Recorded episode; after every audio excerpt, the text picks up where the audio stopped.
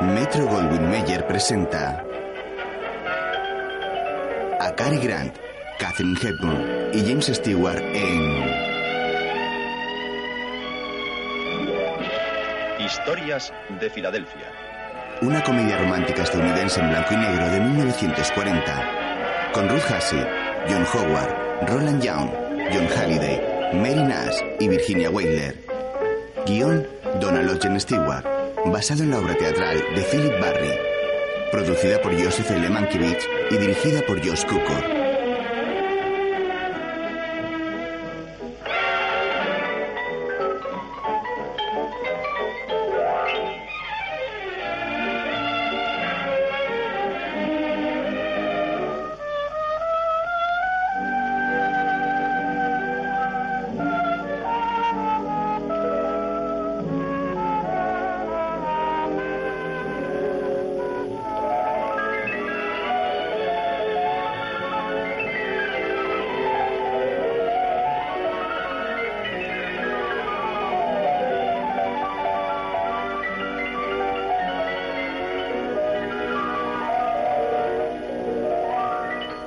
En una bonita mansión rodeada de árboles, un atractivo hombre moreno abre la puerta y sale furioso llevando dos maletas. Cierra de un portazo y va hacia su coche. Al momento, una mujer aparece tras él llevándole sus palos de golf y su colección de pipas de fumar. Lo tira todo al suelo, excepto uno de los palos. El hombre la mira furioso y ella parte el palo contra su rodilla. Arroja los pedazos y vuelve a la casa con expresión altiva. El hombre suelta las maletas y va tras ella. Le da un toque en el hombro para que se dé la vuelta. Amaga un puñetazo, pero luego la empuja al suelo poniéndole la mano en la cara. Se marcha y ella le mira enfadada.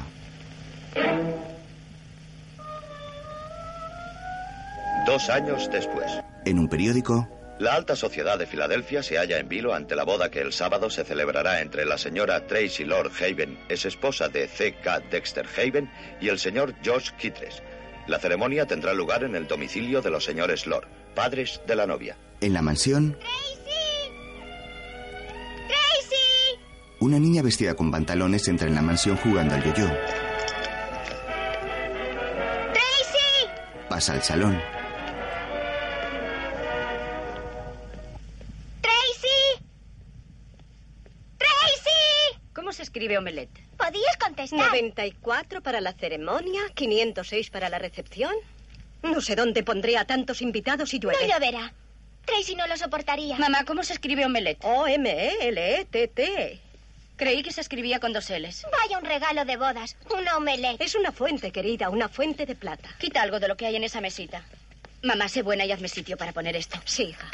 La niña coge un ostentoso collar de brillantes. ¡Qué cursilería!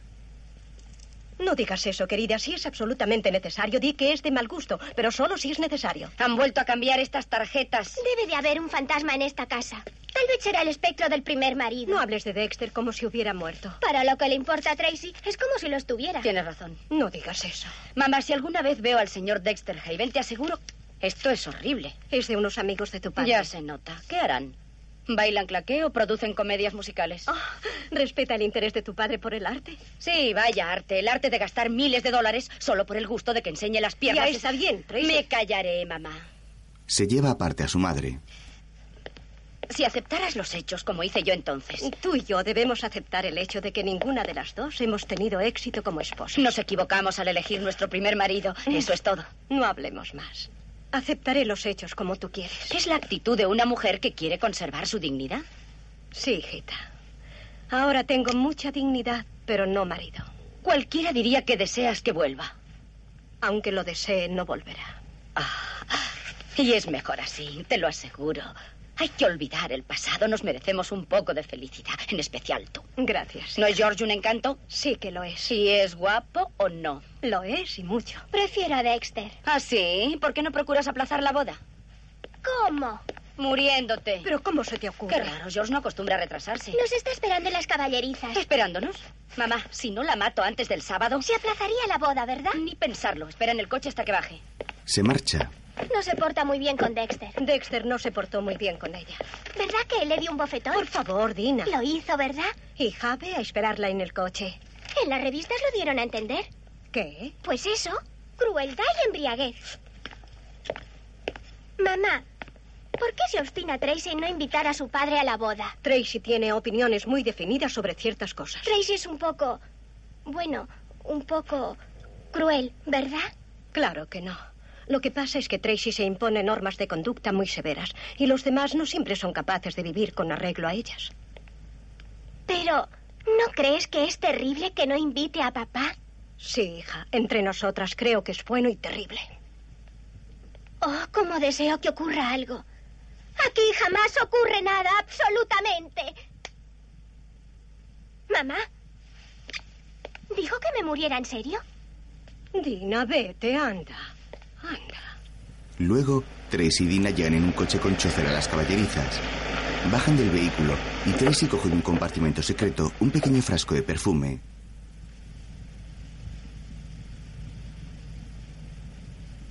Este es el perfume predilecto de tío Willy, éxtasis. Empapa un pañuelo con la fragancia.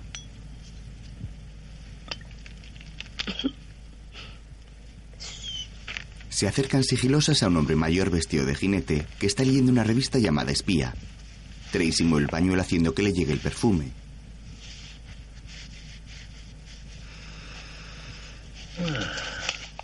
Ah. ¿Pero qué idioteces estás leyendo? El tío Willy le da un pellizco en el trasero.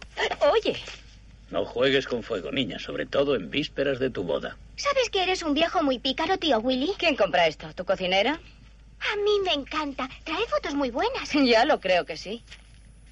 ¿Quién es ese hombre tan atractivo? ¿Qué? ¿Tracy sabes cogerlos o no? Si quieres mi opinión. No la quiero. Hola, Tracy. Hola. ¿Te gusto con este traje? Te adoro, pero estás horrible.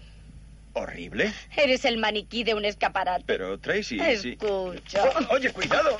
Le tira al suelo. ¿Pero qué haces? Son nuevos. Pues por eso, son nuevos, pero ya no lo parecen. Así está mejor. No lo entiendo. Cuando no era más que un minero, toda mi aspiración era poderme comprar trajes nuevos. Y ahora que soy director gerente. Oye, Dina, ¿dice esa revista algo de nuestra boda? No te entiendo. Pues creí que tal vez al ser tú de una de las familias más distinguidas de Filadelfia y al haberme convertido yo en un hombre importante, gracias a la suerte, claro. ¿Qué te pasa? Un día cualquiera de la vida de un diputado, la esposa del diputado, la cocina donde le prepara al diputado su desayuno predilecto. El diputado da los buenos días a su esposa. A mucha gente le gusta la publicidad. ¿Hay algo más incorrecto que entrar en una casa con una cámara fotográfica? Señor Kittredge, montará usted ese caballo. Hola, amiguito. ¿Qué pasaría si un día se me ocurriera dedicarme a la política? ¿Que serías elegido presidente? Eso no lo sé. Me refiero a la publicidad. En mi casa no. Querrás decir nuestra casa, ¿verdad? Lo siento, George. Quería decir nuestra casa.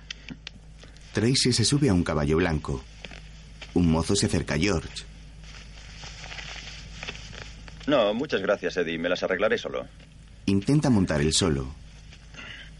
Quieta, Bessie. Quieta. Quieta, Bessie. Cuidado, Bessie.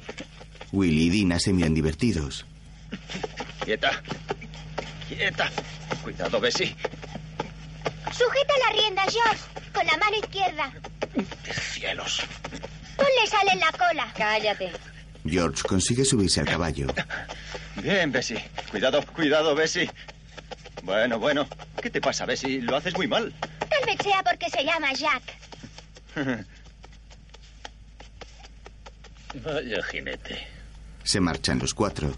El caballo de Tracy pisotea la revista que ha quedado en el suelo olvidada. Mientras, Revista Espía. Sidney Kidd, editor y director.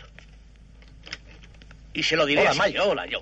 No quiero hacerlo, Lee. Voy a decirle a Sidney en pocas palabras que soy un escritor y no un cronista de cotilleos. Voy a decírselo así. Eso es. entran en la redacción seguidos de Dexter. Si quiere que me despida. Y volveré a escribir novelas cortas, que es lo que debería estar haciendo. Pienso decírselo así. Eso es. Llegan al despacho del director. Adelante. Mike y Liz entran. Se acercan al escritorio del señor Kidd. No creo que sea usted justo conmigo, señor Kidd. ¿No? No, me trata usted igual que a todos sus colaboradores. Usted me odia, ¿verdad, Connor? No. Aunque no me cae muy simpático. ¿Usted también me odia, señorita Imbri? Me temo que una fotógrafo no pueda permitirse ese lujo. El El teléfono suena y Keith contesta. Dígale que espere. Les voy a encomendar el reportaje más sensacional de la revista Espía. Tracy Lord. Caza mayor en África y caza del zorro en Pensilvania. Se casó de improviso y se divorció violentamente. Fue siempre inaccesible a la prensa. La inaccesible señorita Lord. La sensación de Filadelfia. La revista Espía revela un secreto aristocrático. No. La sangre azul habla para la revista Espía. Por primera vez, gran reportaje en exclusiva. Tomen nota. Un día de boda en la alta sociedad. O lo que vio la camarera por el ojo de la cerradura. Punto y aparte. Bien, Connor, su oficio es escribir. Yo no soy más que el editor. Está bien, editor. Pues escuche, tome nota. Quiero que sepa que Connor no es una versión masculina de Hedda Hopper. Punto y aparte. Fin del artículo. Fin del empleo y fin del sueldo. Pero, señor King, no tenemos posibilidad de entrar en la finca ni en la casa de los Lord. No haremos ese reportaje, Liz. Es algo denigrante, es indigno y vergonzoso. También lo es un estómago vacío. ¿Cómo entramos? Keith coge el teléfono. Dígale a ese señor que puede pasar. Dexter entra.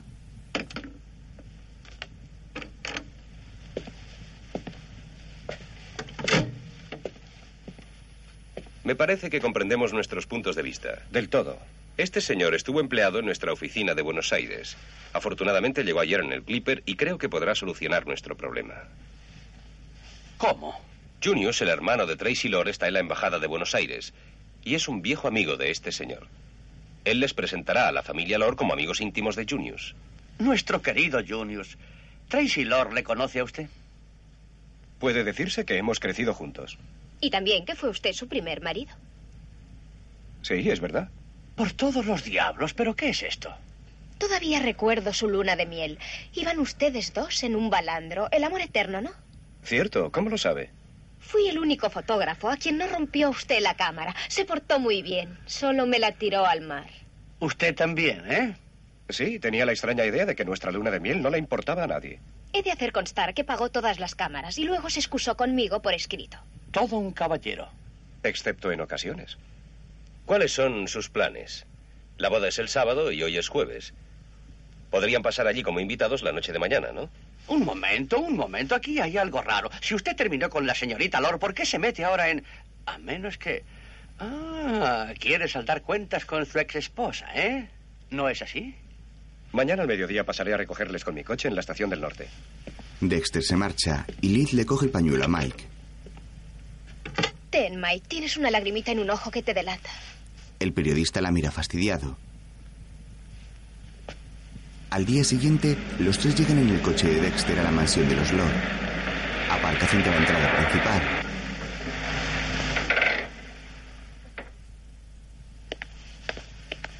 Tal vez prefieran que entremos por la puerta de servicio. Quizás sea esta. Dexter llama al timbre y al momento un mayordomo abre.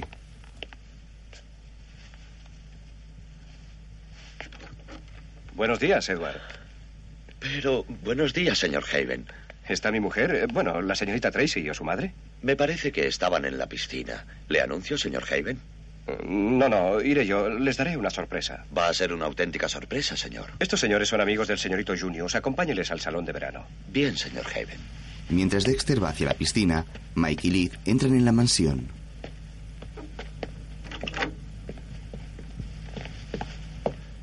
Usted perdone, señor. Les lleva a un salón. ¿Es el salón de verano? Señorita Imbri, salón de verano. Pasan. La reina tomará su café con leche a la hora de costumbre. Edward se queda confundido y Liz le saca una foto antes de irse.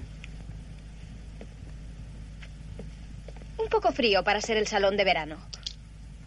Esperaba encontrar negritos y banjos. Mike se sienta frente al piano y comienza a tocar. ¿Ese qué cuarto será? Olvidé la brújula. Entran en la sala contigua. Pues este será el saloncito íntimo para época de entretiempo. ¿Antiguallas? ¿Chucherías? ¿Fotografías con autógrafo? ¿Necesitamos ser tan ricos como la familia Lord para vivir en una boardilla como esta? No viviría aquí aunque me diesen dinero. No te lo darán, no te preocupes. Liz fotografía la estancia y Mike abre otra puerta. Descubre la mesa con los regalos de boda expuestos. Todos son joyas y carísimos objetos de plata o cristal. Por lo visto también tienen una casa de empeño. Coge una cucharilla y juguetea con ella. Luego toma un estuche con una pulsera de brillantes. Alza la vista y ve a otro mayordomo mirándole fijamente.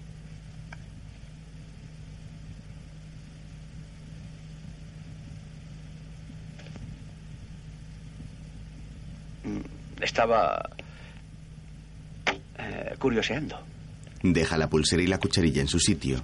La urna donde está la cubertería se cierra sola sorprendiéndole. Se abre la chaqueta para demostrar que no se lleva nada y regresa a la salita. Lil le fotografía.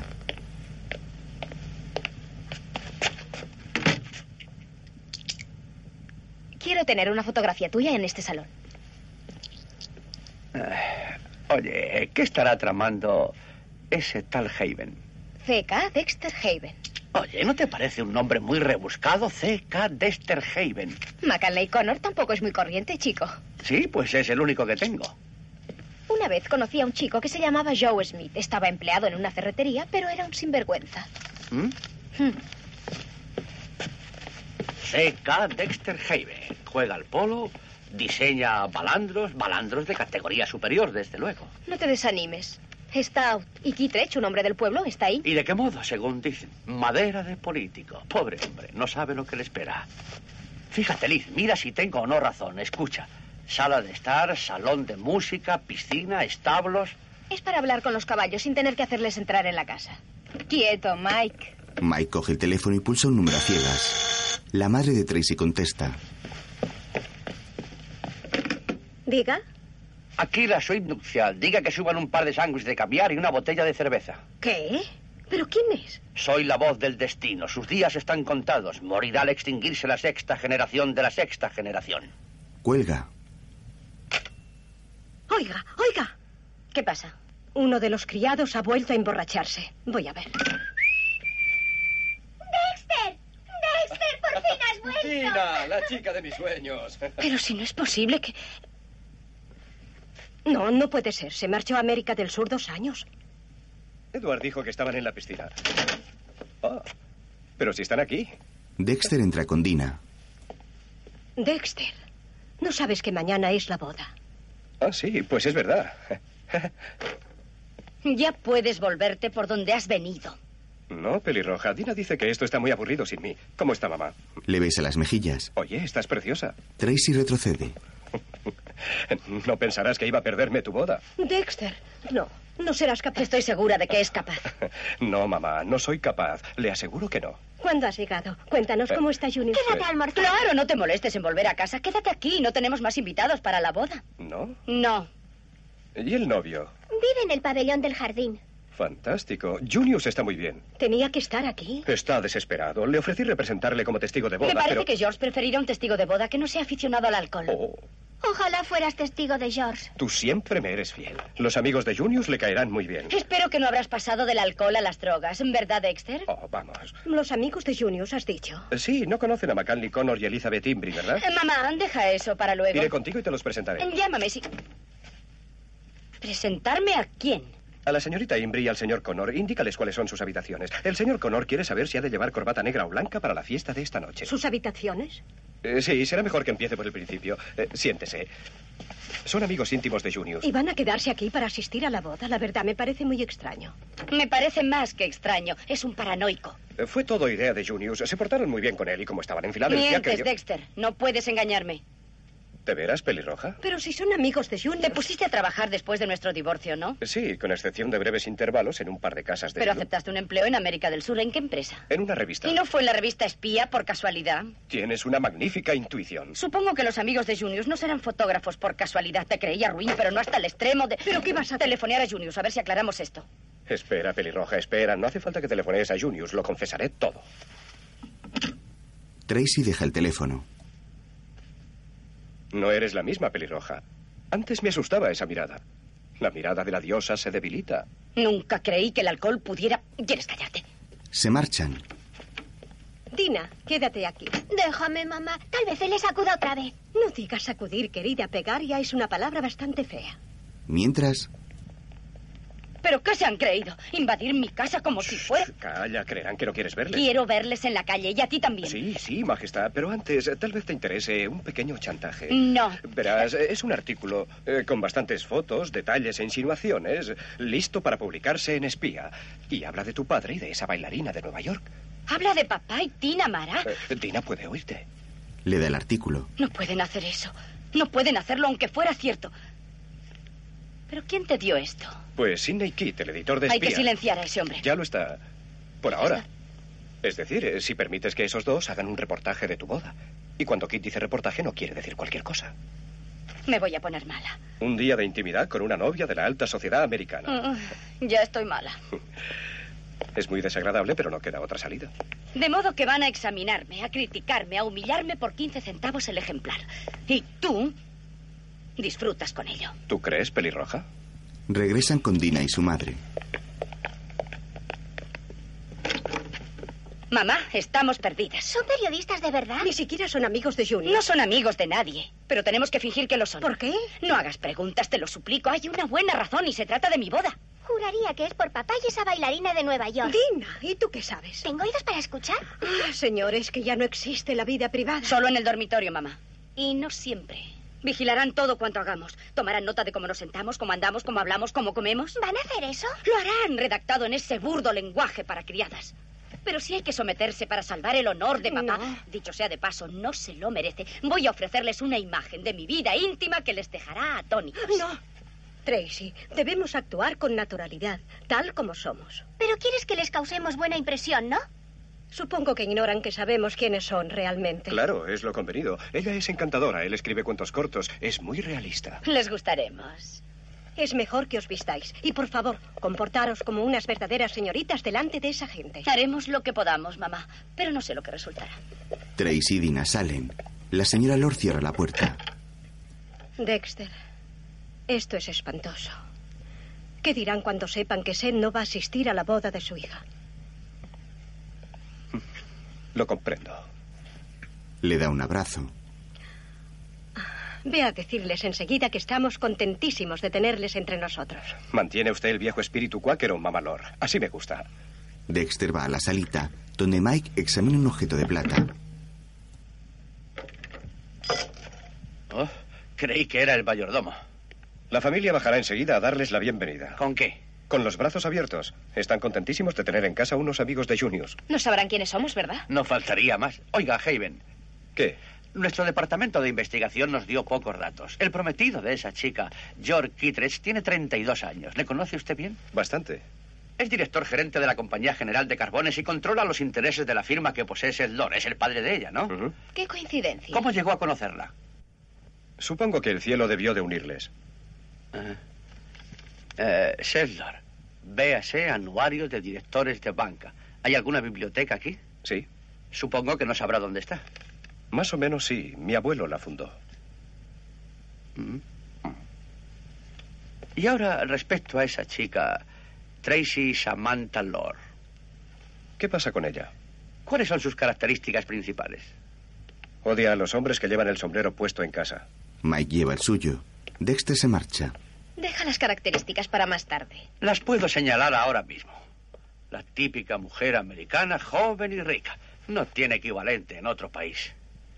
¿Crees que me cambiaría por Tracy Samantha Lord con toda su fortuna y belleza? Si me lo preguntas, te diré que sí. Bueno, avisa a la servidumbre que me llamen a la hora del almuerzo. ¿Quieres? Se acomoda en el sofá. En ese momento Dina llega con el collar de brillantes puesto y dando unos pasos de ballet. ¡Hola! ¿Cómo están ustedes? Son amigos de mi hermano Junius, ¿verdad? Eh, pues verás, Yo soy somos- Dina Lord. somos, Mi eh, nombre es Diana, pero mi hermana me lo cambió.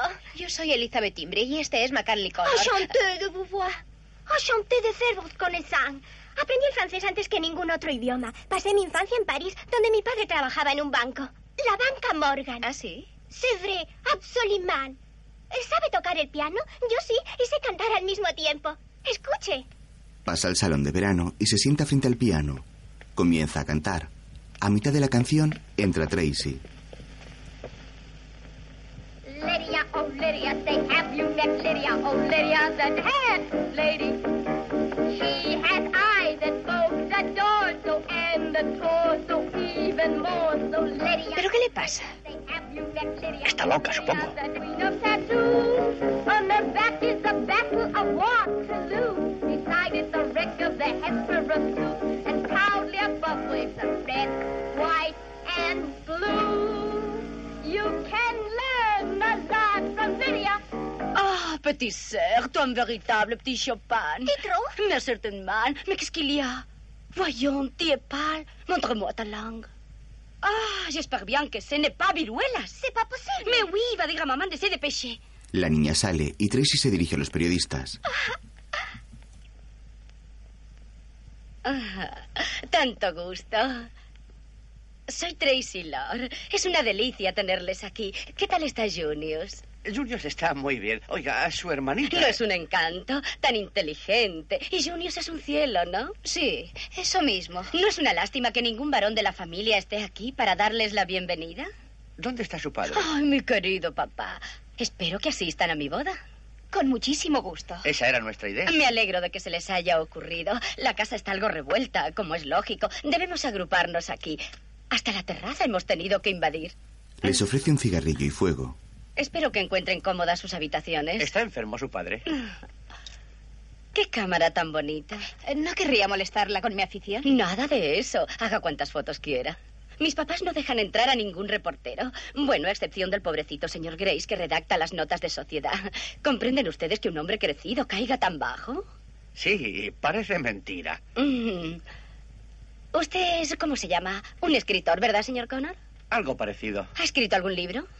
Sí, ¿Con qué nombre los publica usted? con el mío. McCanley Connor. ¿Por qué le pusieron McCanley? Mi padre era profesor de historia en Inglaterra. Mis amigos me llaman Mike. Estoy segura de que debe de tener muchos amigos. La historia de Inglaterra me ha fascinado siempre. Cromwell, Robin Hood, Jack el Destripador. ¿Dónde ejercía? Me refiero a su padre. Oh, en una escuela en South Bend, Indiana. Indiana. Allí bailan mucho, ¿no? Debió usted de pasar una infancia muy feliz. Bueno, fue tremenda. Me alegro. No, no lo dije en ese Lo sentido. siento, ¿qué quiso decir? Pues que carecíamos absolutamente de todo. No se sentirá desgraciado por eso, ¿verdad? Si es usted el hombre que yo creo. George Kittredge, mi novio, no tenía absolutamente nada y... ¿Están ustedes casados? No, no. Eh, no. ¿Quieren decir que están ahora divorciados? Pues lo cierto es Vamos, que- señorita Imbri, no tiene por qué avergonzarse. Claro que no me avergüenzo. ¿De qué? Eso fue hace años. Yo era una niña y estaba sola en Duluth. Caramba, Liz, tú nunca me habías dicho nada de Nunca que... me lo preguntaste. Bueno, ya lo sé, pero tú... Joe Smith, el ferretero. Oh, eres el colmo, Liz. Soy una chica sensible. Mm. Duluth debe de ser un sitio precioso, muy al oeste, ¿no? Más o menos. Pero estamos al tanto de lo que pasa aquí. No había estado nunca en Filadelfia. Es un lugar antiguo y curioso, lleno de reliquias. ¿Qué edad tiene usted, señor Connor? Treinta años. Mm, un libro no es mucho para un hombre de 30 años. Eh, No es que quiera criticarle, le interesarán otras cosas fuera de su trabajo. No, no. Bueno, sí, nosotros... eh, Ah, es encantador. ¿Tienen ustedes eh, relaciones? Eh, Yo perdone, diría pero, que es bueno, una pregunta muy después de extraña. todo, Pues no sé por qué. Yo creo que interesante. Señorita Imbri, ¿no cree usted que si un hombre le dice a una chica que la quiere, debe casarse con ella? ¿Es un ser humano? Solo he preguntado a la señorita Imbri. Ah, ya. Pues eso depende de... Tengo que ver qué hace mamá. Se levanta y se marcha dejándoles aturdidos.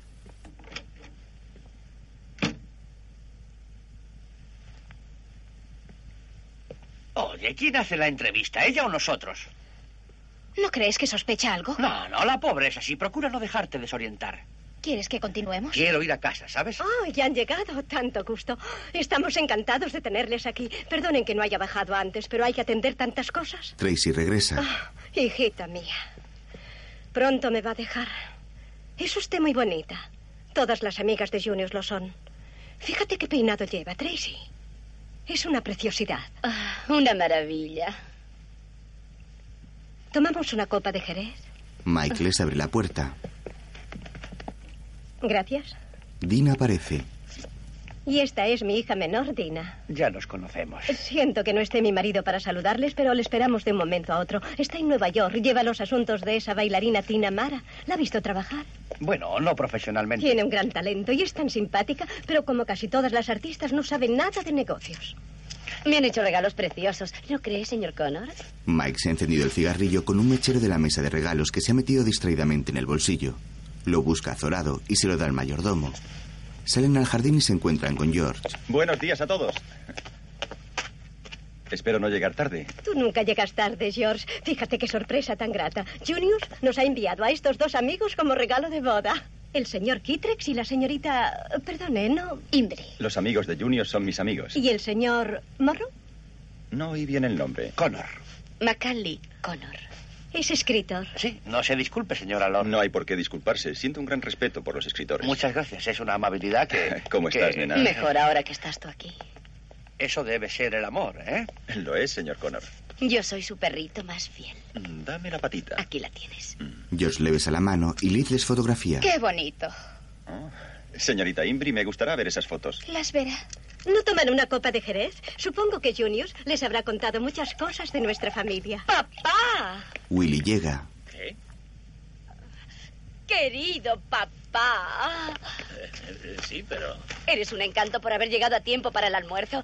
No dices nada, mamá. Estoy muy contenta. Papá, la señorita Imbri, el señor Connor. Tanto gusto, señor Lord. Eh, encantado de conocerla, señorita. Mucho gusto. Mm. ¿Cómo está usted? Hola, papá. Eh, hola, hijita. Dina le da una copa de Jerez a Willy. Papá, George está aquí. Hola, Kittredge. Mi pequeña Margaret. Otro cubierto en la mesa, Edward. Bien, señora. Bueno, aquí me tienen eh, en el seno de la... ¿Qué tal, amigos y enemigos?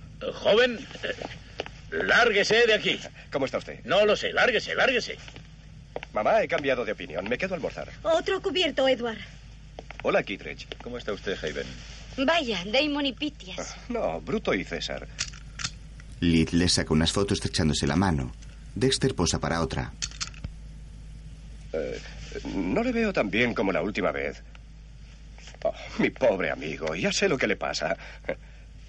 ¿Cómo va esto? Estupendamente, Dexter. Te estamos tan agradecidos por haber traído a estos buenos amigos tuyos.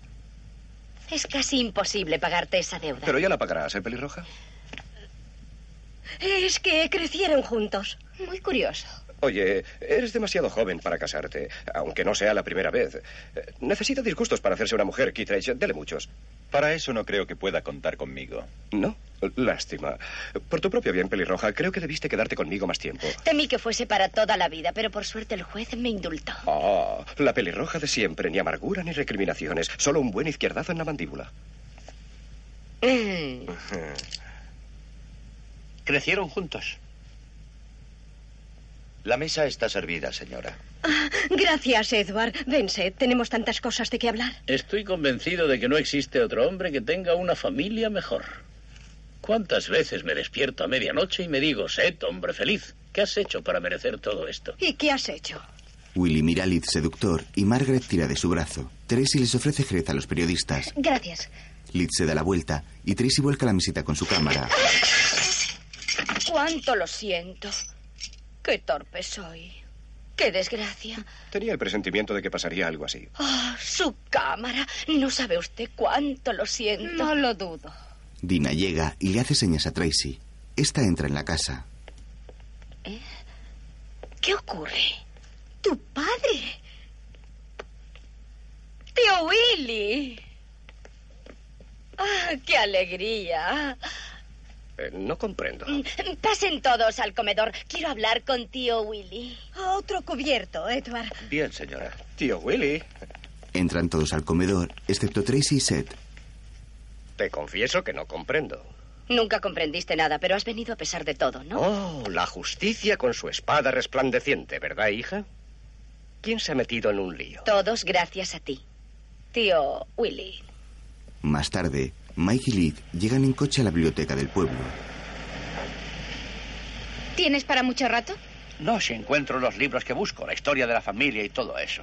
Hubo una tía Joana que murió loca. ¿Quién te lo ha dicho? Dina. Entonces no hay duda. Te espero ahí enfrente cuando termines. Instituto de Belleza Hobson. Hobson, está bien. Mike baja del coche y Liv se marcha. El periodista entra en la biblioteca, se quita el sombrero y comienza a revisar los estantes llenos de libros.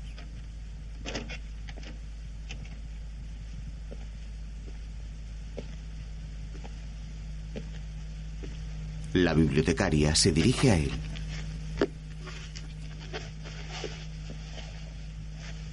¿Qué deseáis? Busco una buena biogra... ¿Cómo ha dicho usted? ¿Qué deseáis? Una biografía o historia local. Oh, si os place, consultad a mi colega de enfrente. Mike mira extrañado a la mujer. ¿Tenéis un lavabo por aquí? Mm. Os quedo reconocido. Se dirige al lugar que le ha indicado la bibliotecaria. De pronto se encuentra con Tracy, que le es sentada a una mesa y luciendo un excéntrico gorrito. Mike coge el libro de la joven por encima de su hombro.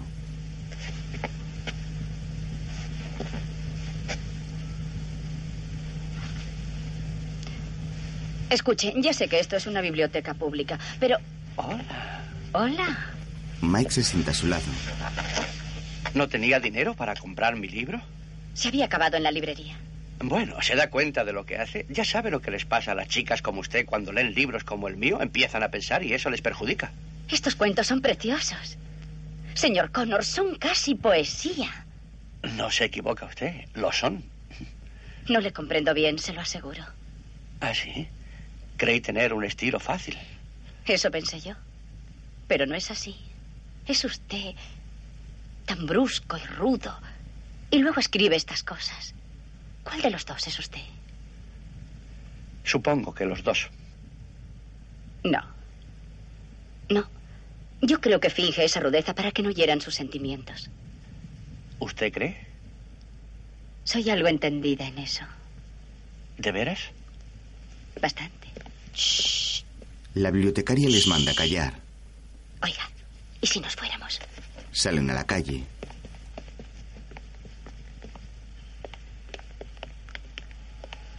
Señor Connor, este libro ha sido una verdadera sorpresa para mí. Ah, vayamos andando, será más divertido. Como quiera. Tenga, dígale al señor Kittredge que nos encontraremos en la piscina. Bien, señorita Tracy. Le da el libro a su chofer.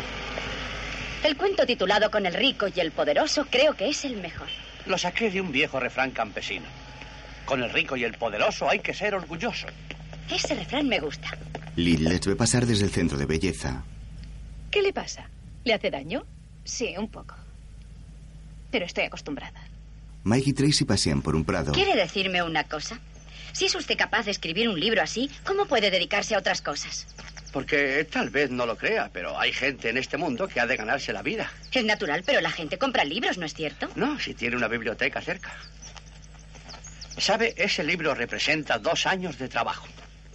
Y apenas me ha producido 600 dólares. Pero eso no puede ser. Desgraciadamente es así. Escuche, todo esto es precioso, pero ¿dónde estamos? Es una parte de nuestra finca. ¿Y a la señorita Imbri le pasa algo parecido? Bueno, más o menos tiene el mismo problema. Es una buena pintora y podría ser muy importante, pero necesita comer. Y también prefiere vivir bajo techado a estar en la calle pasando hambre y frío. Comida y casa. Llegan a la piscina de la mansión. Esto sí que es algo serio. ¿Qué? Pues todo esto. ¡Oh, esto! Venga, los vestuarios están aquí. Espero que encuentre cuanto necesite. Edward espera junto a los vestuarios. Métase en cualquiera, pero me parece que en esa encontrará de todo. Llame si necesita algo. Está bien. Entran en vestuarios contiguos. Dentro, Mike encuentra un albornoz y bañadores de distintas tallas.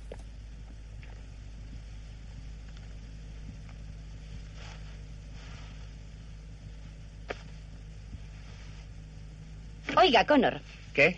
tengo una idea. ¿Sí? Tengo una casita preciosa en Unionville. Está en la cumbre de una colina y tiene una vista maravillosa. Yo no voy nunca, excepto en la temporada de caza, y por muy pocos días. Allí podría usted escribir con tranquilidad. Me gustaría que fuera útil a alguien. ¿Me oye usted? Sí. Hay un riachuelo, un lago y un bosquecillo. Haga el tiempo que haga, es precioso. Y le aseguro que estoy encantada de poder ofrecérsela. Es usted muy amable, pero la verdad, yo... Ya está aquí Dexter. Escuche, si viene hacia aquí, no se vaya, por favor. No quiero quedarme a solas con él. Como usted quiera. ¿No es una suerte que me haya acordado de esa casa? Y no crea que pienso ir a estorbarle a cada momento. Puede estar tranquilo. No iré nunca, a menos que usted me invite. Bueno, no se trata de eso. ¿De qué entonces? Verá, es que todo eso de los artistas protegidos por damas caritativas está un poco pasado de moda. Ya. Ya entiendo. No le creía a usted tampoco cortés.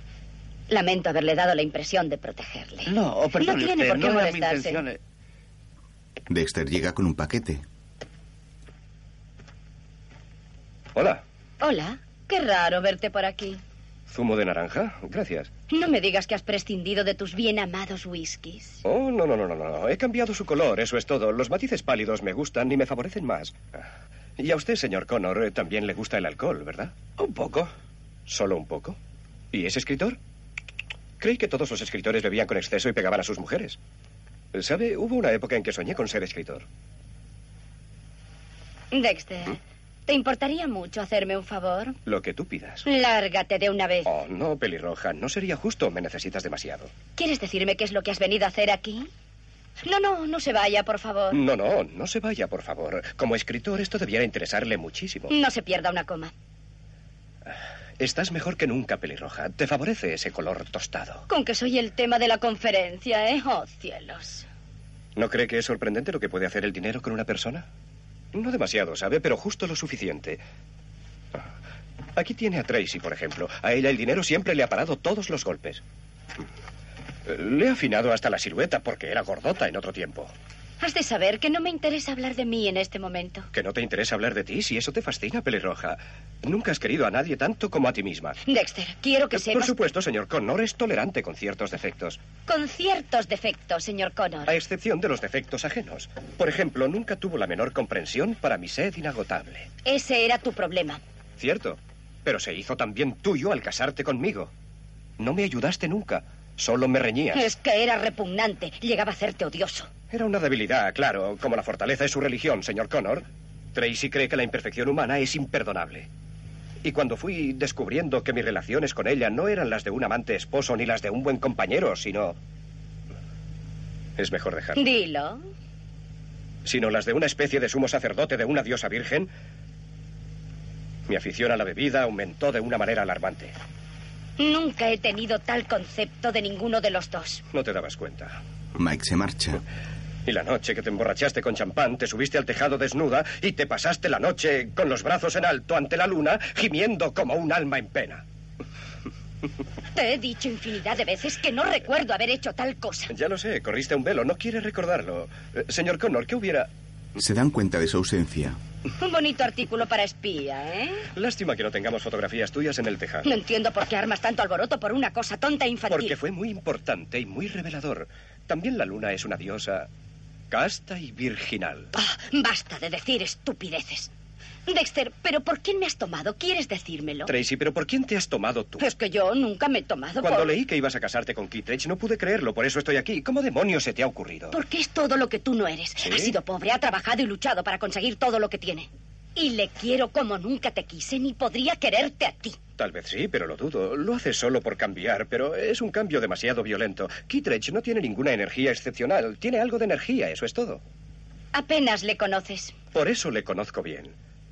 Y tal vez ofenda mi vanidad que quien fue mi mujer hace tiempo pueda ser la mujer de un hombre muy inferior a ella. Muy... ¿Cómo se te ocurre pensar en una idiotez semejante? Pienso en la diferencia que hay en mente y espíritu. Si tú te casaras con Mac, el vigilante, te felicitaría. Kittredge no es para ti. ¿Y por qué no ha de ser para mí? Es todo un hombre y es bueno. Y ha llegado a ser casi una figura nacional. Oh, hablas ya como la revista espía. Yo te di más libertad. Sí, pelirroja. Con él te sentirás atada. No necesito libertad. Sin embargo, creo que aún atraerías a un hombre de espíritu. Esa actitud de diosa tiene cierto atractivo. Algo mucho más seductor para el hombre que los encantos más evidentes. ¿Ah, sí? Claro. Somos muy vanidosos. Uno dice, esta ciudadela debe ser conquistada y voy a rendirla yo. Ya lo sé. No tienes por qué mostrarte tan despreciativo. No, pelirroja. Contigo no. Contigo nunca. Pelirroja, tú podrías ser la mujer más perfecta de la Tierra. Me da pena que haya algo en tu interior que no quieras o no puedas remediar. Tu pretendida energía, tus prejuicios contra las debilidades, tu franca intolerancia. ¿Es eso todo? Eso es precisamente lo importante. Porque no serás una mujer dulce y comprensiva ni un ser superior hasta que las debilidades humanas te inspiren compasión. Serías más comprensiva si cometieras alguna equivocación de vez en cuando, pero tu sentido de la divinidad no te lo permite. La diosa debe quedar intacta, cueste lo que cueste.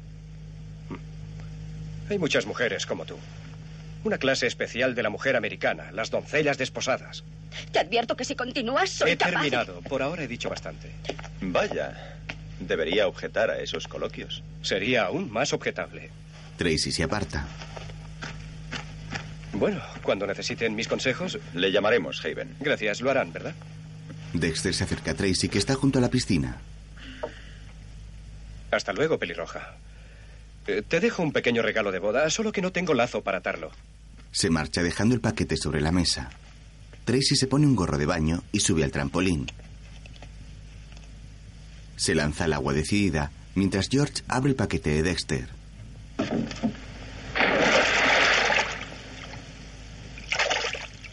Es una reproducción de un velero.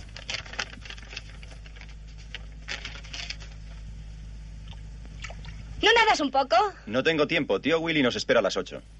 Le lleva el barquito a Tracy. Mira lo que tu amigo Dexter considera un regalo de boda. Pero si es la maqueta del amor eterno. ¿Del qué? Un balandro que él diseñó e hizo construir. Recorrimos con él toda la costa del Maine en nuestra luna de miel. Era tan manejable. ¿Qué quieres decir con eso? Pues... Me refiero a que era ágil, de timón dócil, alegre, rápido. Tal como ha de ser un balandro. Hasta que se le pudra el casco. Lo deja flotando en el agua y sale de la piscina. George le da una toalla. Ah, George.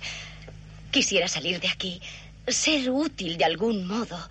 Útil tú, Tracy. Te voy a construir una torre de marfil con mis propias manos. No es necesario. ¿Crees que estás ya en una torre de marfil?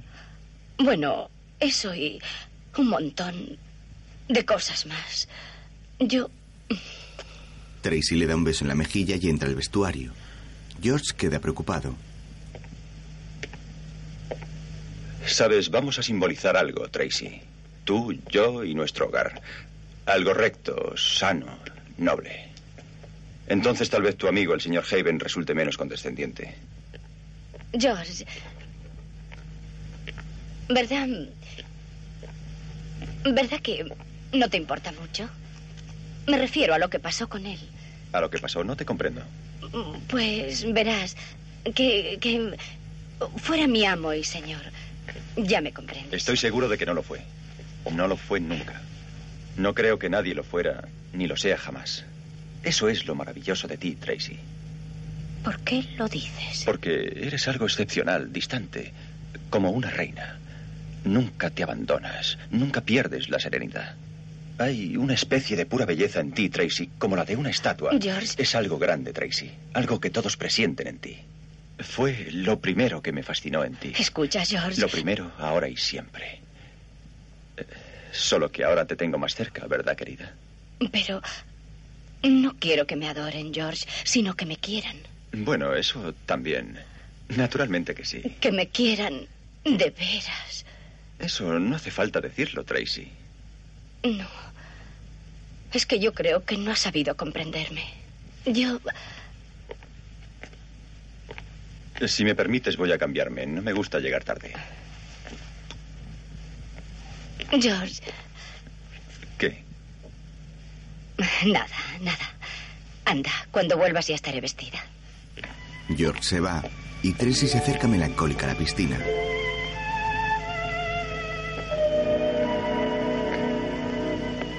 Contempla la maqueta flotando en las aguas tranquilas.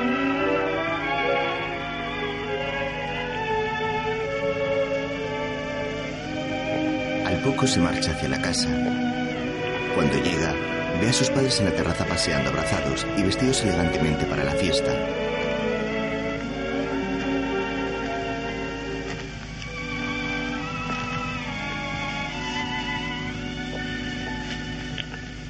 Tracy, tu tío Willy es el invitado de honor. No debes retrasarte. Tu prometido acaba de salir de aquí a toda prisa. ¿Es que no sabe andar con paso normal?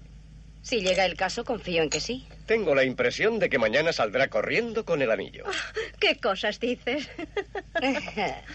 sí, es muy divertido.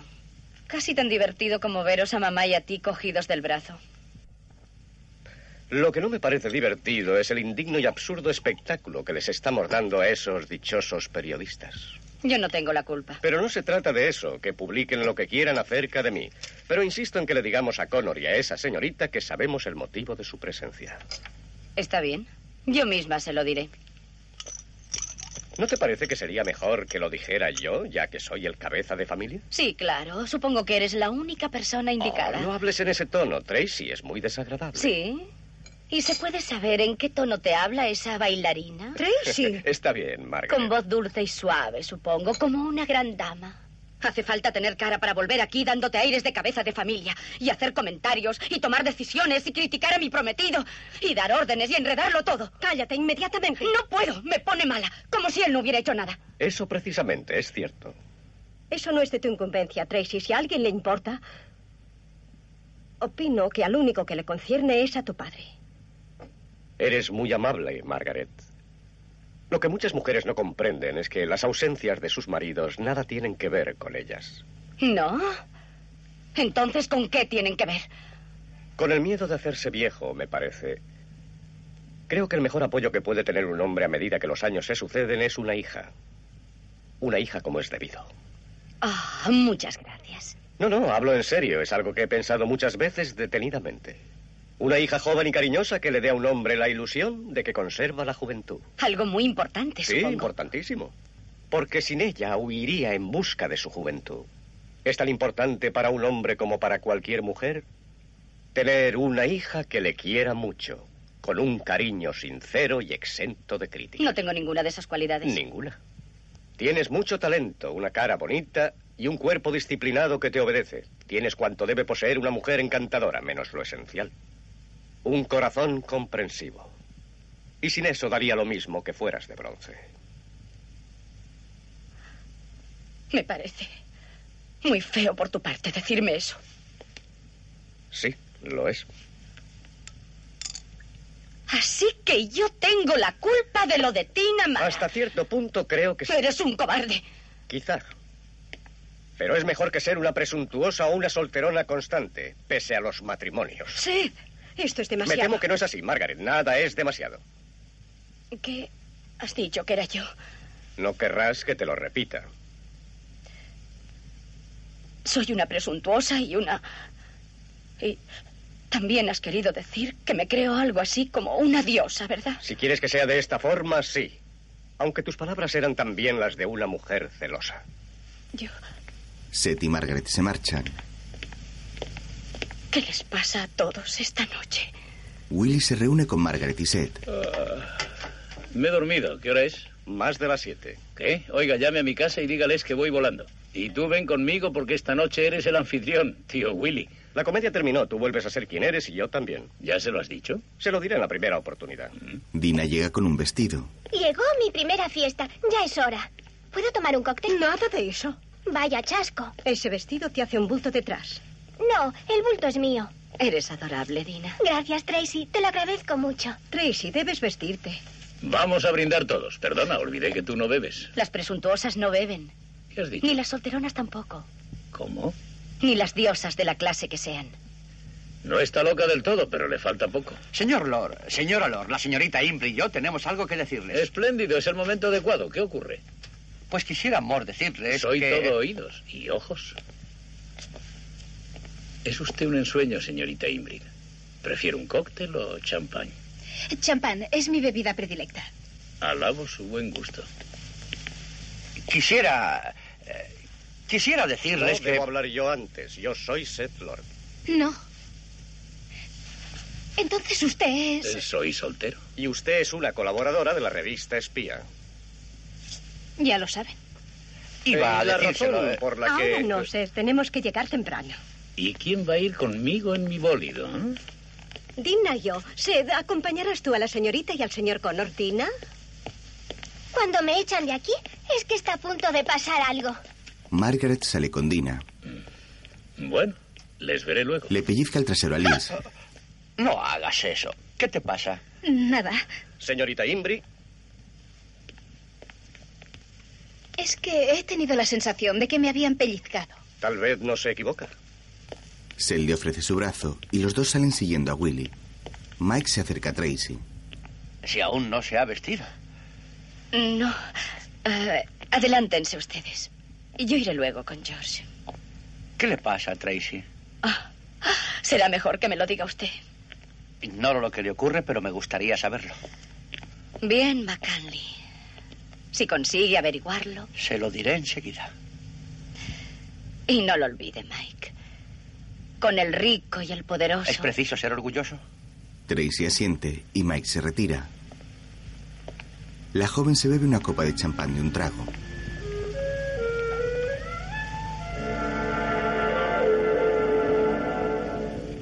A continuación toma otra.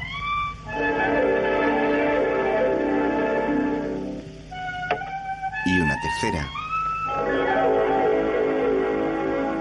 Luego se celebra la fiesta en la lujosa mansión de Willy. Los invitados entran y salen desde el salón de baile a la terraza. Tracy y George están bailando y la joven le lleva fuera sonriente sin dejarle dar vueltas.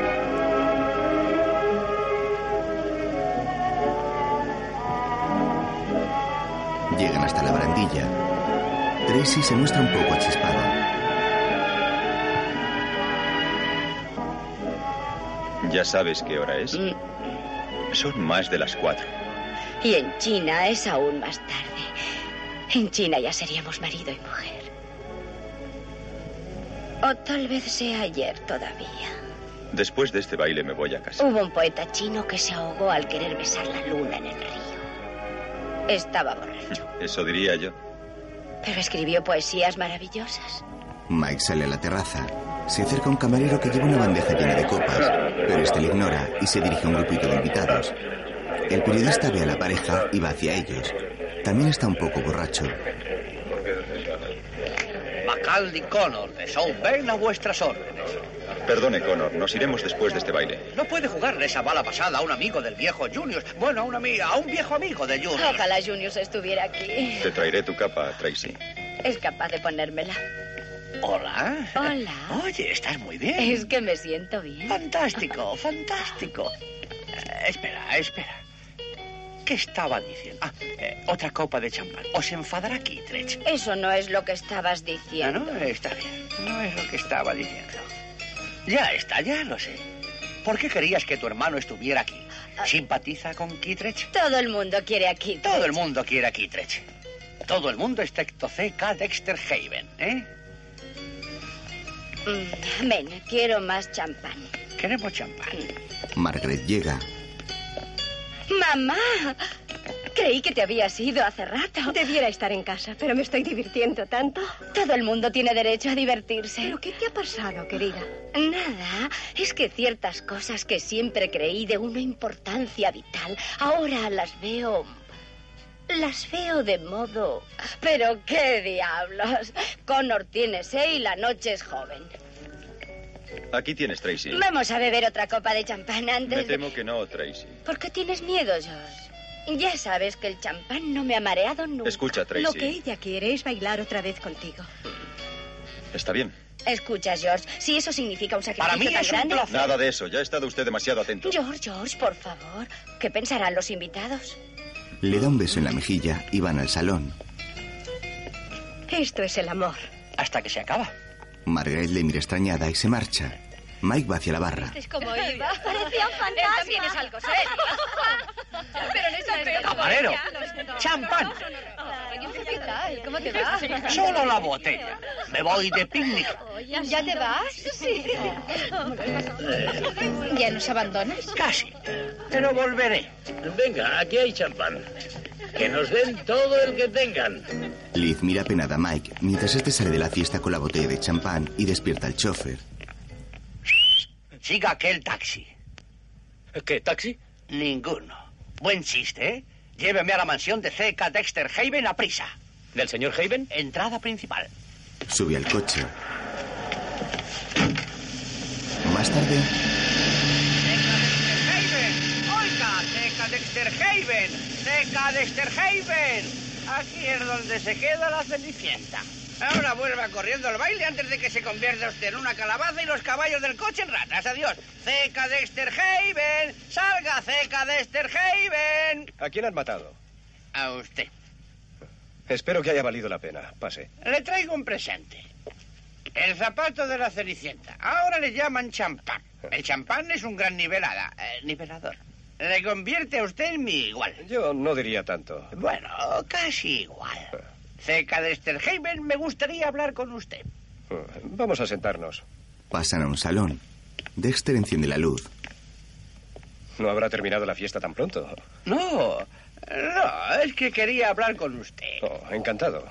Deja la botella que le ha dado Mike. Este le mira de arriba abajo y descubre la botella. Oh. Oh, ¿me invita a una copa? Desde luego. Creo que le hace falta. Eh, oiga, siéntese. Toman asiento. Mike bebe más champán.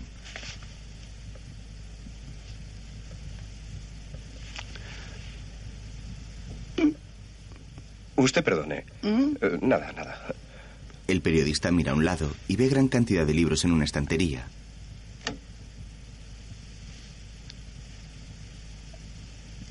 ¿Qué es esto? Toma uno. Pero si es mi libro. Cerca de Sterhaven tiene usted cualidades insospechadas. Oh. Gracias, amigo. Eh. ¿Pero lo ha leído? Fue cuando quise dejar de beber y leía cualquier cosa. ¿Y logró su eh, propósito? Sí, pero no gracias a su libro. ¿La quiere todavía? ¿O considera mi pregunta demasiado personal? Nada de eso. Liz dice que aún la quiere. Liz dice que aún la quiere, pero todas las mujeres son propen- propensas al romanticismo. Sí lo son, ¿verdad? Sí lo son, ¿verdad? Eh, no lo entiendo. No entiendo cómo usted, que fue su marido, la conoce tampoco. ¿No lo entiende? No lo entiendo. Tengo hipo. ¿Me pasará con otro trago? Desde luego. Gracias. Se sirve más champán y bebe.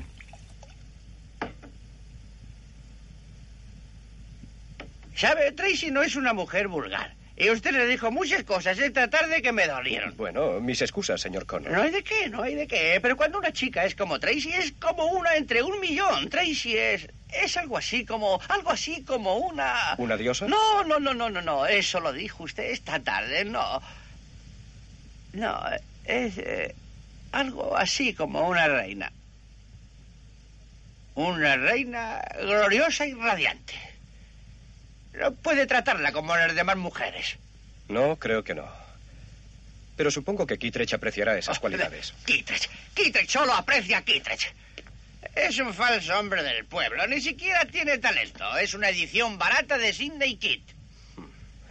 Bueno, yo he creído siempre que Sidney Kitt valía muy poco. ¿Y cuánto vale usted, Zeca de Sterhaven? Usted nos trajo aquí. Pero ya sabe por qué lo hice, para vengarme de mi exmujer. Usted mismo lo dijo. ¡Basta ya, Zeca de Sterhaven! ¿Le pego yo a usted o usted a mí? ¿Lo echamos a suertes? Kit le utiliza a usted para sus fines como a los demás. No, no conoce usted a Kid como yo. Es un tipo de cuidado. Ha engañado siempre a todo el mundo. Sí. Es una especie de Maquiavelo, cínico y sonriente. Un hombre de suerte. Cada ostra que llega a sus manos contiene una perla. Oiga, no está mal. ¿Cuándo dije yo eso? Lo he dicho yo, lo siento. Eh, supongo que no se ha enterado de lo que hizo Kit en Kansas City. No. Ni en San Francisco. Le explicaré lo que pasó en Boston cuando fue a que le impusieran con todos los honores la medalla de la paz mundial. El relato de lo que ocurrió destrozaría su reputación. Escuche, Connor.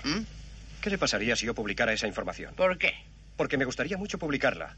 Quien nos amenaza con revelar un secreto del padre de Tracy. Así podríamos detenerle. ¿Del padre de Tracy? Eso es. Ah, ya. Así es como consiguió Kit que usted... Y nos está utilizando a Liz y a mí para este chantaje. Un chantaje asqueroso en el que todos estamos tomando parte, pues escuche. Puede publicar la historia y con mi bendición. De todos modos, yo he terminado con él. No escribiré ningún artículo sobre esa boda. Escribiré uno sobre Kate. No, déjeme hacerlo a mí. Y no le diré de dónde saqué los datos. ¿De acuerdo? De acuerdo. Está bien. Venga, Dexter coge una libreta. dicte. Medalla de la Paz. Boston. Ah, sí, la fecha. Mayo del 38. Lugar, Boston. En un hotel. Kit acaba de llegar. Luego, Y ese mismo Sidney Kid, señoras y caballeros, protector de la democracia americana, del hogar y de la familia, estaba en ese preciso momento divirtiéndose en un yate con la Matajari de Carolina del Sur. No me interrumpan. Ese Sidney Kid, damas y caballeros, que exigía el respeto de cuantos le rodeaban. Dexter abre. Vengo por el cadáver de McCallney Connor. Le agradezco que haya venido. ¿Sabe escribir a máquina? Gracias, tengo una en casa. Hay alguien dormido en el coche. ¿Quién es? Se trata de Tracy. Allí estaba Sidney Kid. Damas y caballeros, ¿Dónde está Kittredge? el hombre ¿El hombre afortunado? Sí. La novia le dejó en la puerta después de un ligero chubasco. ¿Una pelea? 15 asaltos, combate nulo. Pero ¿y mi lorito ambulante? Liz entra en la casa y Dexter va hacia el coche. Contempla a Tracy. Se sube al asiento del conductor y junta su rostro al de ella.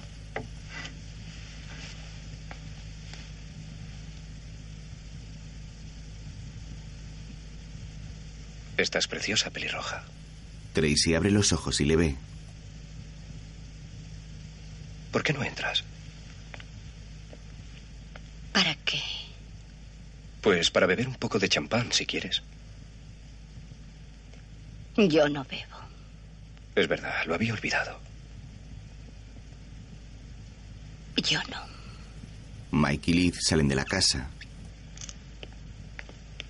Dele una máquina a Lee y apártese de su camino. ¿Sabe escribir? Sabe y lo va a hacer. Díctele y después la acompaña a casa. ¿No viene Liz? Antes he de suicidarme, por lo visto. ¿Viene conmigo, señorita? Para usted, señorita diosa. Muy bien, señorita diosa. Liz y Dexter entran en la casa y Mike se sube al coche. Tracy conduce. Al rato, los dos bailan en el jardín de la mansión de los Lord. Junto a un estanque hay una radio, una botella de champán y dos copas.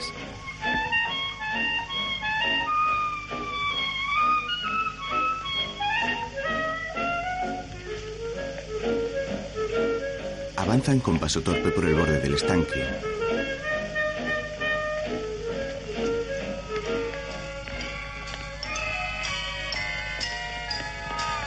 El champán es algo extraño. Prefiero el whisky. El whisky siempre anima. El champán pone una nube ante los ojos. No oyes un teléfono. Le oí hace poco. Espera. Apura su copa. No, aún no. Ahora suena, pero lejos. Es el teléfono de mi habitación. No puede ser nadie más que George. Fui algo brusca con él. Tal vez es mejor que conteste y vea que... Tracy va hacia la casa, pero el teléfono deja de sonar. Ahora ya no suena. Escucha, Mike. Vamos a bañarnos para despejarnos. Con Dexter siempre íbamos a bañarnos después de las fiestas. Es mejor bañarse en esto. Le sirve otra copa de champán y brindan. Hola, Hola. estás muy Es bien. que me siento bien. ¿Te gustó la fiesta? Claro que sí. No hay nada tan hermoso en este mundo nuestro como ver a las clases privilegiadas gozando de sus privilegios. Eres un snob, Connor. Sin duda, sin duda. Bañarse en champán fue el mayor placer de la reina Tracy Lord en la fiesta de esponsales de Tracy Samantha. Eh, Tracy, oye, eh, Tracy Samantha. Tracy, tú no puedes casarte con ese... ¿Con George? Voy a hacerlo. ¿Por, por qué no? No lo sé, al principio me pareció bien, pero ahora creo que sois incompatibles. Toda la culpa es mía. Tal vez sí, pero de todos modos no puedes casarte. No. No. Tú ven aquí mañana al mediodía. Mejor dicho, hoy. Snob. ¿Qué quiere decir eso de snob? Un snob intelectual, o sea, de la clase peor que existe. Me parece que has formado tus juicios siendo muy joven. A los 30 años ya es hora de haberlos formado. Además, yo no soy nada de lo que dices. La edad de empezar a formar juicios sobre los demás es nunca. Ajá. Sí que lo eres, un snob acabado. Eres sorprendente. ¿Tú crees? Lo creo. Gracias, profesor, aunque yo no me creo excepcional. Sí lo eres. Conozco a muchas como yo. Creo que has visto poco mundo. Ya. De la alta sociedad. No, no, gracias. Eres un compendio de prejuicios, ¿verdad? Piensas demasiado y sientes poco, profesor. ¿Crees que yo soy así? Claro que lo creo. Tu intolerancia logra ponerme furiosa. Y yo creo que un escritor debe tener más tolerancia que nadie. Ten en cuenta que no serás jamás ni un gran novelista, ni un ser superior, hasta que tengas consideración por las debilidades humanas, por... Estas flores son preciosas, ¿verdad, profesor? ¿No crees que el día que empieza será espléndido, profesor? Bueno, déjate ya de profesor. Sí, profesor. Eh, tienes toda la arrogancia de tu clase, ¿no es así? Pero, pero ¿qué tienen que ver las clases con todo esto? Lo único que tiene importancia son las personas. Dexter viene de la llamada clase alta, George de la llamada clase baja. ¿Y qué? ¿Y qué? Max el vigilante es un modelo de hombre, tío Willy es un botarate. Si me dan a escoger, me quedo con la clase baja, entérate. Y con un millón de dólares. ¿Qué has querido decir? ¿Me equivoqué? No hay duda de que estás insultándome. Lo siento, no pidas perdón. ¿Quién es el que pide perdón? No he conocido un nombre igual. Ni es nada fácil que lo conozcas en tu ambiente. Y tú eres el que habla de arrogancia. Tracy, Bueno, ¿qué quieres? eres excepcional. ¡Ah! Hay algo grande en ti, Tracy. No sigas. Me estás poniendo nerviosa. Qué extraño. Mike, ¿y si ¿Qué? No sé. Será mejor irse a acostar. Es tarde. Hay algo grande en tu mirada, Tracy, en tu voz, en tu forma de andar, en tu porte. Hay algo luminoso dentro de ti, algo que resplandece como el fuego. Y es un fuego intenso, una gran hoguera. Tracy se vuelve hacia él con lágrimas en los ojos.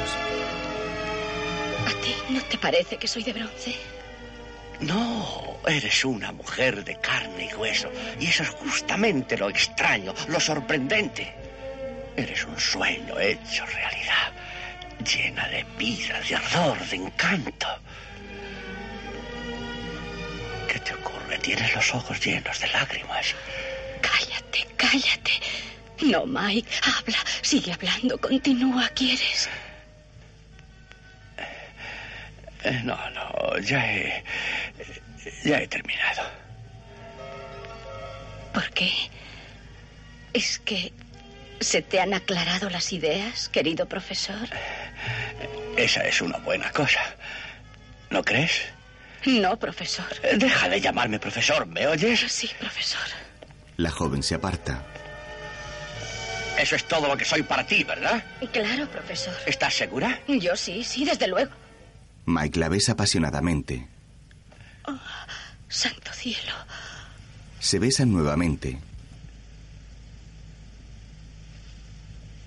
Oh, no, no, Dios mío, Tracy, no. Ah, Déjame decirte algo. De repente siento escalofrío. ¿Puede ser algo parecido al amor? No, no, no es posible, no puede ser. ¿Resultaría inconveniente? Sería terrible. Además, sé que no lo es. Oh, Mike, hemos perdido la Y cabeza. recobrado el corazón. Tendría que oír música. Es que no lo oyes. No, Tracy, eres Ah, encantadora. Sabes que apenas puedo andar. ¿Qué pasa? Es como si tuviera los pies de Tracy. plomo. Estamos cerca de la piscina, está después del prado donde los abedules no te apetece un baño. Eres tremenda. Vamos, no perdamos tiempo, Mike. Corren a la piscina.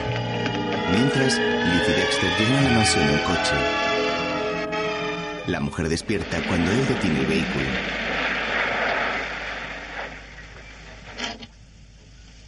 No comprendo qué es lo que me da tanto sueño. Tal vez sea mi compañía. Ah, es usted, señor Dexter. Hola, Mac. Ya me han dicho que había llegado. ¿No hay ningún importuno por aquí? Eh, No, señor, no hay nadie. ¿Puede entrar por aquí la señorita? En todo caso, por la puerta de servicio. Claro. El vigilante nocturno les guía. Gracias, Mac. Buenas noches. Buenas noches, señor. Entran. Al fin en casa, después de una dura jornada de chantaje. ¿Cuándo piensa telefonear aquí?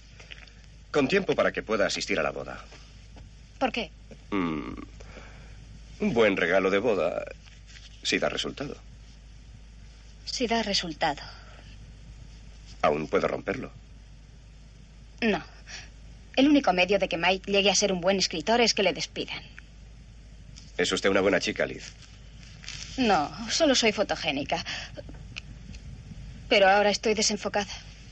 ¿Por qué no va a bañarse un poco? ¿Cómo? Sí, a bañarse. Con Tracy siempre íbamos a bañarnos después de una fiesta.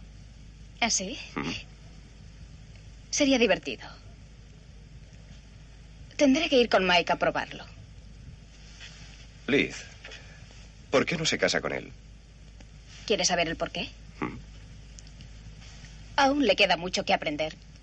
Y no pienso estorbarle por ahora. ¿De acuerdo? De acuerdo. Pero es arriesgado. ¿Y si entre tanto se interpone otra mujer? No dude que le sacaría los ojos. A no ser que ella tuviera que casarse con otro al día siguiente. Liz sube las escaleras y Dexter se queda pensativo.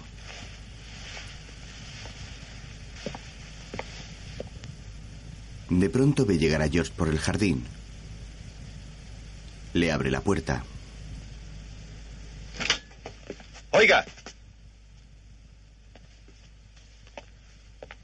Hola, Kittredge. ¿Qué hace usted aquí? Eh, Soy un amigo de la familia. He venido a charlar un rato. No se haga el gracioso, le he hecho una pregunta. Y yo podría preguntarle lo mismo. Telefoné a Tracy y no me contestaron. Estaba preocupado y por eso vine hacia aquí. Yo también estaba preocupado. ¿Por qué?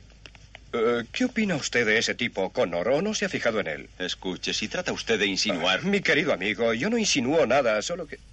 Ve las joyas de Tracy sobre la mesita junto al champán y sonríe divertido. Kittredge, le aconsejo que se vaya a dormir. No le pido ningún consejo, me quedaré aquí. Ah, comete un error, porque no creo que pueda comprender. Será mejor que me deje a mí. Me atrevo a soñar. Porque llegará un día en que... ¿Qué es eso? Oh, es Mac, el vigilante. Siempre está cantando. Vamos, demos la vuelta a la casa y se lo Algo está explicaré. pasando aquí y me quedo. Y despertar Y usted también. cuando las nubes estuvieran Muy muy bien. lejos de mí. Aténgase a las consecuencias, solo el cielo puede ayudarle. Dexter se ha guardado las joyas discretamente en el bolsillo. Más arriba Mike de llega la con Tracy en brazos. chimenea Los dos van en Es albornoz. donde me encontrarás en un lugar sobre el arco iris, donde existe una tierra de la que yo oí hablar hace mucho tiempo en No te pares, Mike. Sigue cantando. Más arriba de las chimeneas, allí es donde ¿Qué me significa esto, Connor? encontrar- Calma, calma, amigo. ¿Se ha hecho daño? No, Oh. no. No está herida, señor, sino muerta. Creo que cuando se metió en el agua el vino se le subió a la cabeza. Bueno, Mike Connor. Cuéntenos una historia más verosímil. ¿Cómo dice? He dicho una historia verosímil. Oiga, si se ha ¿Hablará creído sin que... rodeos? Ya que lo quiere, sí. Pues lo quiero. Hola, Dexter. Hola, George. Ah, Hola, Mike. Mm. Se abraza a él. El periodista entra en la casa con ella. Mm. Segunda puerta a la derecha al final de la escalera y procura no despertar a Dina. Tengo los pies de plomo, de plomo. Buenas noches, hombrecito. Qué bajo caen los poderosos. Si conozco a Tracy y la conozco bien, no recordará nada de esto. Por segunda vez en su vida todo será blanco Mm. y limpio. Mira a George, que está refunfuñando. Supongo que no va a creer que... ¿Qué voy a creer? en Lo que eh, las apariencias parecen demostrar. ¿Qué otra cosa puedo creer? Eso es cosa suya. Tengo ojos y tengo imaginación, ¿no es verdad? No lo sé, ¿usted cree? ¿Es que lo pone usted en duda? Sí, lo pongo en duda. Entonces no conoce a las mujeres.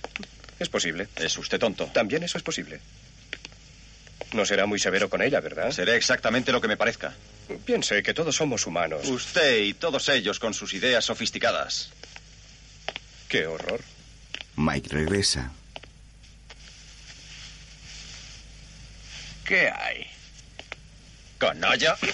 Dexter aparta a George y le da un puñetazo a Mike. Oiga, ¿qué derecho tiene el de un marido? Hasta mañana, Kittredge. George se marcha. Eh, eh, amigo, ¿cómo se encuentra?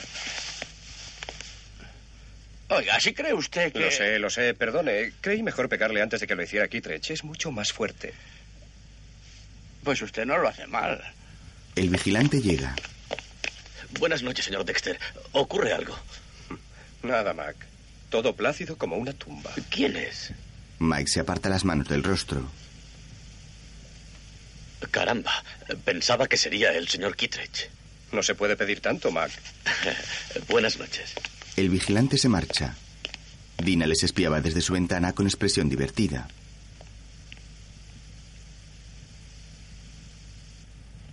Al día siguiente, Willy baja las escaleras principales de su casa con aire mareado. Va vestido con chaqué e intenta disimular su resaca. Un criado le acerca su sombrero de copa. Perdone, señor. Por Dios, hombre, ya sabes que no me gusta que me griten así por la mañana. Eh, Perdone. La señorita Dina le espera. Mi sobrina está esperándome. ¿Dónde y por qué? Le espera en la entrada, señor. Ignoro el porqué. Hoy es uno de esos días que, según dicen las páginas de la historia, sería mejor no haberse levantado de la cama. Fuera, Dina espera subida a una pequeña carriola tirada por un pony. ¡Tío Willy! ¡Tío Willy! ¿A dónde vas? A la cama, a no ser que me hables en un tono de voz debidamente civilizado. Hablaré bajo, tío Willy. Es muy importante que te hable. ¿Hemos de ir en ese trasto? ¿No iríamos más cómodos con zancos?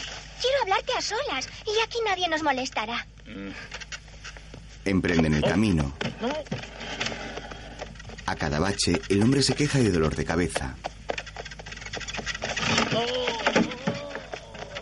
¿Qué te pasa? Nada, nada importante. He perdido la cabeza. Llegan al jardín de los Lord. ¿Pero qué son todas esas tonterías sobre el señor Connor? ¿Qué te hace sospechar qué y desde cuándo? La noche pasada y luego esta mañana. Tío Willy, ¿no es mi deber decírselo a Jorge? Y si quiere casarse de todos modos. Pero ella, si tiene que casarse con alguien, ha de ser con el señor Connor. Pero Dina, Dexter llega. ¿por qué crees eso? Por lo visto, este querubín ha oído o quizá ha visto algo. Pero, ¿qué dice mi pequeña Dina? Oye, ¿sabes que tienes mucha frescura? ¿A quién se le ocurre venir hoy? ¿Usted cree? Pues claro. Eh, ¿Qué decías del señor Connor, Dina? ¿Tal vez la fiesta de anoche te hizo tener pesadillas? Estoy segura de que no soñaba. Yo no lo aseguraría. Es muy difícil saberlo cuando te has dormido. ¿Ah, sí? Aquí llega la novia. Tracy sale. La luz del sol le molesta. Tracy. Hola. Mm, ¿No hace. ¿No hace un día espléndido? Se apoya en el respaldo de una butaca. ¿Estáis bien todos? Sí, todos. Pues yo también lo estoy.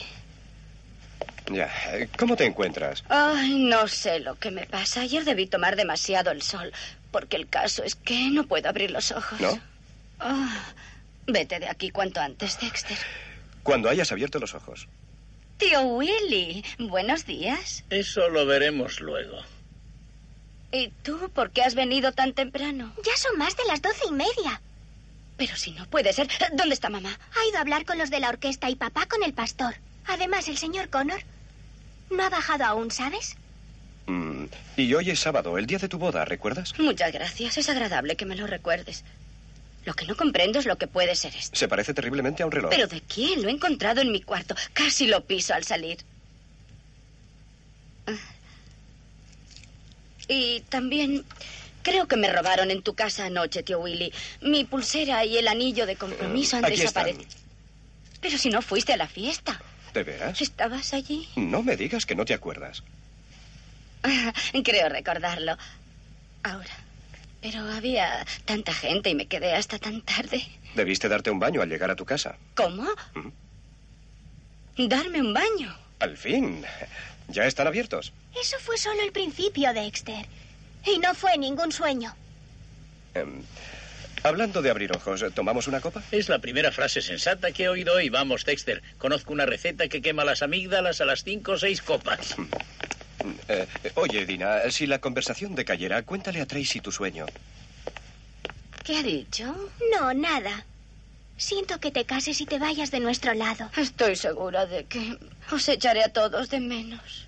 Tracy, anoche soñé que te ocurrían cosas muy extrañas. Ah, sí. ¿Te gusta mi vestido, Dina? Sí, muchísimo. Pero pesa mucho.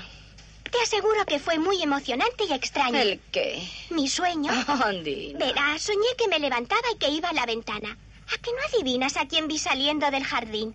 No tengo la menor idea. ¿Una rata? Bueno, algo parecido. Porque vi al señor Connor. ¿Viste al señor Connor? Sí, pero luego pasó una cosa inesperada. ¿En quién te imaginas que se convirtió? ¿En quién? ¿En ti?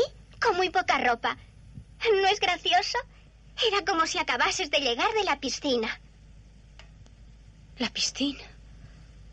Me estoy volviendo loca. Intento recordar algo, pero me estoy volviendo loca. ¿Y qué pasó? Al cabo de un rato, abrí la puerta asustada y le vi haciendo eses. Estaba mareado, resoplando igual que una locomotora. Hoy no debe respirar muy bien. ¿Y entonces? Entonces estabas cantando. No he cantado en mi vida. Parecía como si cantaras. ¿Y entonces? ¿No lo adivinas? Me es imposible. Luego subisteis los dos al cuarto y me asustasteis tanto que me levanté y salí corriendo a ver si os había ocurrido algo malo. Y luego, ¿no lo adivinas? ¿Qué? Estaba sola. Él se había marchado. Ah, claro. Claro que se había ido. Nunca estuvo allí. Ya lo sé, Tracy. Bueno, confiaba en que lo supieras. Me alegro mucho. Porque de lo contrario, cuando luego hubiese oído decir al pastor, y si alguien conoce alguna causa o motivo por la que no deban unirse en santo matrimonio, no habría sabido qué hacer. Pero Dexter asegura que es un sueño. Dexter, ¿se lo has contado a Dexter? Ni una palabra, ni una sola palabra. Pero ya sabes cómo es. Dina, Lord, pequeño monstruo, Dina, ¿cómo te atreves tu madre a decirme? quiere ver qué aspecto tienes. Mi aspecto es estupendo ¿Sí? y huelo bien. Papá, Sí, Tracy. estoy... Estoy muy contenta de que hayas vuelto. Estoy muy contenta. Muchas gracias, hija. Y siento de veras... Siento no haber sido comprensiva contigo. Yo nunca te he dicho eso, hijita. Ni lo haré jamás. Seth se marcha y Mike llega. Buenos días. ¿Qué? Ah, hola. Trato de respirar. Me gusta, pero me cuesta mucho. Hola. ¿Qué hay, Dina? Hola, señor Connor. ¿Ha dormido usted bien? Muy bien, muy bien. ¿Y usted? Pues también. ¿Ha visto qué día tan espléndido hace? No, no, nunca. ¿Cuánto ha pagado por él? Nada, ha sido un regalo por haber sido buena chica. Bien, bien. No os preocupéis, me voy. ¿Por qué has de irte? Creo que tendréis muchas cosas que discutir. Pero no os olvidéis que ya es tarde. Dina les deja solos. Ah, Dina disfruta ah, complicando las cosas.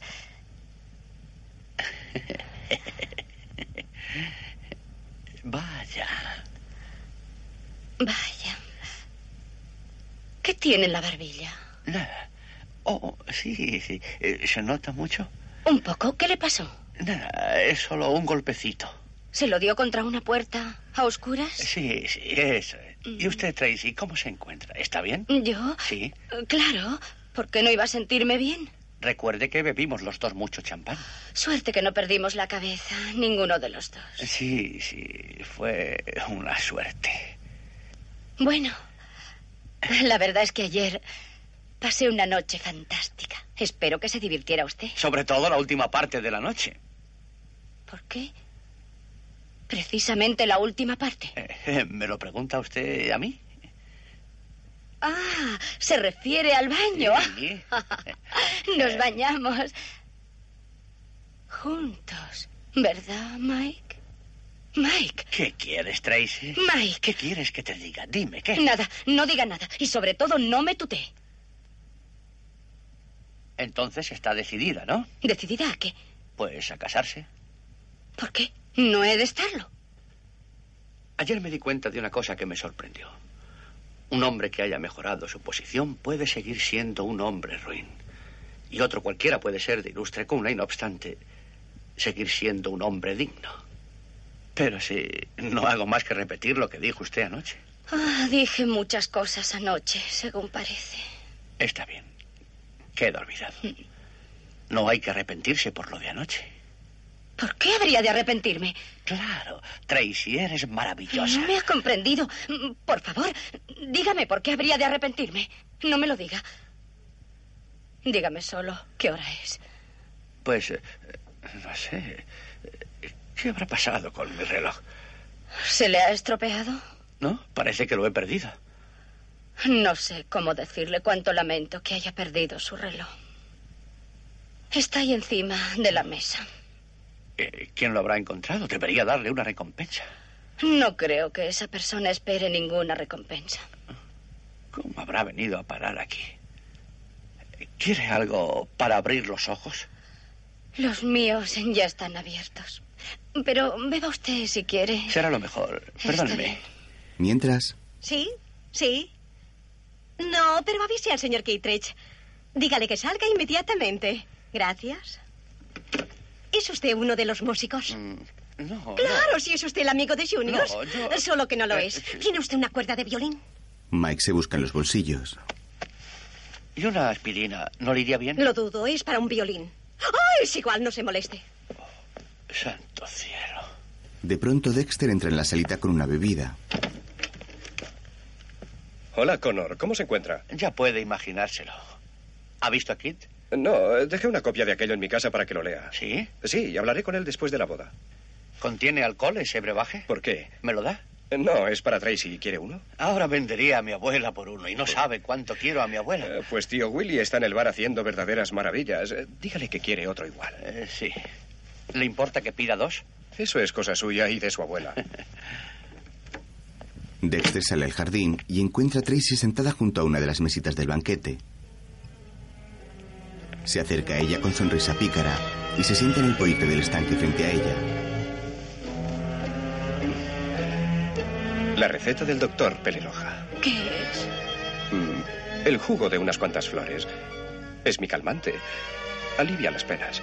Este- Dexter, no digas eso. ¿Por qué, Peleloja? Ya nada podrá aliviarlas nunca. Dexter, te hice lo más horrible que puedas imaginar. ¿A mí? Lo dudo, lo dudo muchísimo, querida. Tú no sabes, tú no sabes. Tal vez no debiera saberlo. Has de saberlo. Sería una desgraciada si no lo supieras. Dexter, ¿qué puedo hacer? Dime. Pero ¿por qué me preguntas eso? ¿Por qué si hemos roto hace tiempo? ¿No me confundes con otra persona llamada Kittredge o algo así? George. George, un chico estupendo, con una moral muy ancha y hombros muy anchos también. Tengo que explicárselo. ¿Explicarle qué? Tengo que explicárselo. Eh, sí, sí, tienes que explicárselo. Pero si tuviera sentido común, se habría dado cuenta ya de que ha hecho el ridículo. ¿Cómo? Oye, George, soy... Sí, no me importa que traiga mala suerte o no, pero es necesario que nos veamos antes de la boda. ¿Cómo? No, no ha llegado. Sí, sí, ven enseguida. Envió una carta a las 10. Ya te dije que se daría cuenta de su error. Estaba George aquí también. Claro. Cielos, ¿por qué no vendisteis entradas? Dexter le ofrece el brebaje de nuevo, pero ella lo rechaza. Mm, Se sienta en una mesa frente al pastel de bodas.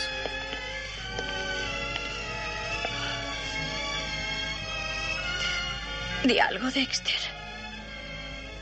Di cualquier cosa. No, di tú.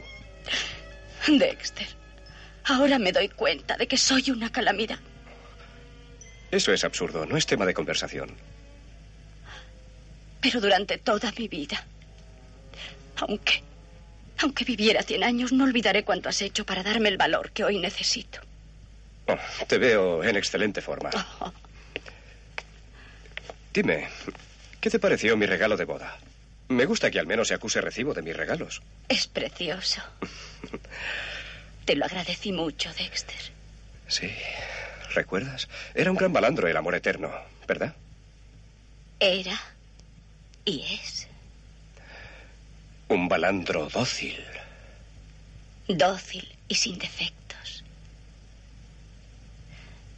Yo no soy como él, ¿verdad? Es cierto. No lo has sido porque no quisiste. Fui tan tonta. ¿Dónde está ahora? Voy a vendérselo a Ruth Watris. ¿Vas a vender el amor eterno? ¿Por dinero? Claro. ¿A ese grandísimo borracho? Es igual, eso que importa. Cuando uno deja una cosa, la deja. Además, solo servía para dos personas. A no ser que tú lo quieras. No, no, no lo quiero. De todos modos, estoy diseñando otro... algo más práctico que aquel. ¿Qué nombre le pondrás? Tal vez Amor Eterno Segundo. ¿Qué te parece? Dexter, si le pones ese nombre a un balandro, te prometo hacerlo añicos a él y a ti. Yo te diré cómo podrás llamarle si quieres. ¿Cómo? Como cariñoso recuerdo mío. Fácil virtud. Cállate, pelirroja. No quiero que pienses esas cosas acerca de ti. ¿Y qué es lo que voy a pensar? Yo qué sé. Ya no sé nada ni pienso nada. Eso es muy esperanzador, pelirroja. Parece buena señal. Tracy, ya estamos casi listos. Deja que te vea. Da la vuelta. Sí, querida, estás preciosa. Estoy contenta de que te decidieras. Dexter, no deberías estar aquí. Te decidieras por el azul. No bromees, Dexter. George viene enseguida, le he telefoneado. Esta es la carta que te envió esta mañana. Ay, gracias a Dios, no falta un solo detalle. Reverendo Parson, Tracy, el señor Kitrex aún no ha llegado. Reverendo, venga, quiero presentarle a la abuela de Tracy. Tracy, procura no sentarte hasta después de la ceremonia. A propósito, Dexter, han telefoneado de tu casa. Un tal Sidney Kidd estaba allí. Dijo que lo estaba leyendo. ¿Qué significa todo esto? Se marcha con el reverendo. Mike y Liz salen. Tengo el presentimiento de que ahora no me costará tanto presentar la dimisión. Y este invierno nos apretaremos el cinturón. Bueno, pelirroja. Me temo que esto es el final. Sí lo es, escucha. Querida Tracy, siempre serás para mí una buena amiga, pero tu conducta de anoche fue tan contraria a los ideales que me había forjado sobre ti que no se vayan. También pueden oírlo ustedes. Que me había forjado sobre ti, que mi actitud hacia ti y la perspectiva de una vida tranquila y feliz se ha esfumado por completo. Tu impropio proceder, cierta. George llega. Hola, George. Tracy, delante de toda esta gente. Es la carta de un amigo. Son amigos míos, igual que tú.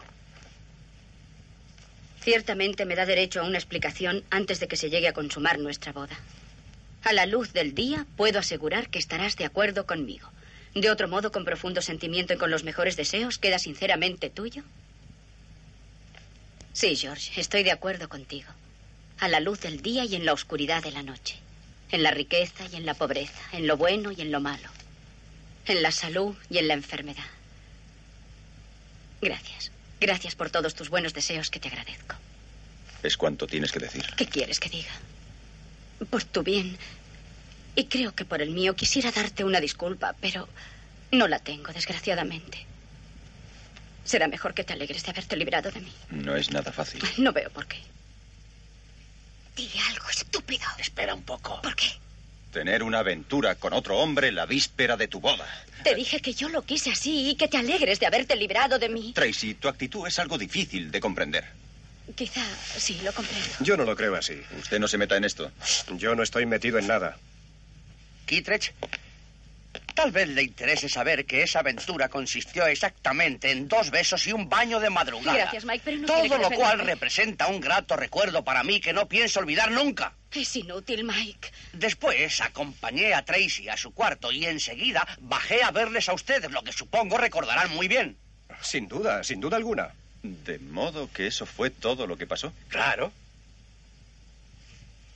¿Cómo? Es que soy tan poco atractiva, tan distante, tan inabordable Pero como ¿Qué para modo que... de hablar es ese? He hecho una pregunta. Es usted muy atractiva y eso de distante e inabordable no es cierto, pero tuvo una pequeña debilidad, mejor dicho, grande por el champán y eso tiene sus reglas. Gracias, Mike. Creo que los hombres son maravillosos. Sí, unos angelitos. No veo nada divertido en esta situación, señorita Imbri. Lo comprendo. A mí también me fue difícil al principio. Liz, siento que... No importa, Tracy. Todos hacemos tonterías a veces, pero la gente les da más importancia de la debida. Liz, Es que en realidad no era Tracy, señor Kittredge. Era otra mujer, la viuda Clicó del 26. Por lo que dicen, bebiste mucho, Tracy. Es lo que parece opinar a todo el mundo. ¿Me prometes no beber tanto nunca más? No, Josh. No puedo asegurarlo. Hay ciertas cosas de esa mujer que ha dicho Liz, de la viuda Clicó del 26, que me gustan. Pero un hombre espera que su esposa... Se porte bien, naturalmente. se porte bien, naturalmente. Mm, Perdone. Pero de no haber sido por el champán, no hubiera pasado nada en absoluto. Pero si no ocurrió nada. ¿Qué te hizo pensar lo contrario? No se necesita mucha imaginación. Es posible que no mucha, pero sí de cierta clase. Tampoco tú pensaste muy bien de ti misma. Eso es lo raro, George. No sé por qué esperaba que tú pensaras mejor de mí que yo. No me gustan los sofismas, Tracy. Las pruebas eran evidentes. Y me juzgaste culpable sin atenuantes hasta que se probó mi inocencia. Un gesto muy antiamericano, en mi opinión. Nadie le pide su opinión. Una doncella llega. Olvido el sombrero, señorita. Gracias. Está usted preciosa, señorita. La felicito de corazón. Dexter, me gustaría que me avisaras cuando invitas a alguien a la boda de Tracy. ¿Qué te pasa, mamá? Ha llegado un tal Sidney Kidd. Dice que te conoce. ¿Quién ha dicho? ¿Sidney Kid en persona? Bueno, ¿y qué ha dicho el señor Sidney Kidd? Me ha dado un encargo muy extraño. Dijo, dígale a Hayden que ha ganado. Yo soy el vencido. ¿Qué has ganado, Dexter? Eh, la presencia del señor Sidney Kidd hace que esta boda adquiera importancia nacional. Pues hay que reconocer que es muy atento y amable. Ven, Tracy, es muy tarde. Lo pasado, pasado, ¿eh? ¿Qué dices a esto? Digo. Adiós, George. No te comprendo. Sí, por favor. Pero escucha, Eres Tracy. demasiado bueno para mí. Eres cientos de veces mejor Pero que si yo. nunca he dicho Te que- haría muy desgraciado, muchísimo. En fin, haría todo lo posible. Bueno, eh, si ese es tu deseo, Ese es mi deseo. está bien. Tal vez sea lo mejor. Sí, sabía que al final llegaría a esa conclusión. Tengo la impresión de que la culpa es más de usted que de nadie. Es posible, pero usted me ayudó mucho. De usted y todo su mundo elegante. ¿Elegante? Santo cielo. Suerte que empiezan a estar en decadencia. De buena me he librado. George se marcha furioso. Ahí va George. Mm. Da, da, da, da, da, da, da, da, da, da, da, do, da. ¡Ah, no puedo más! Los cuatro corren al interior de la casa.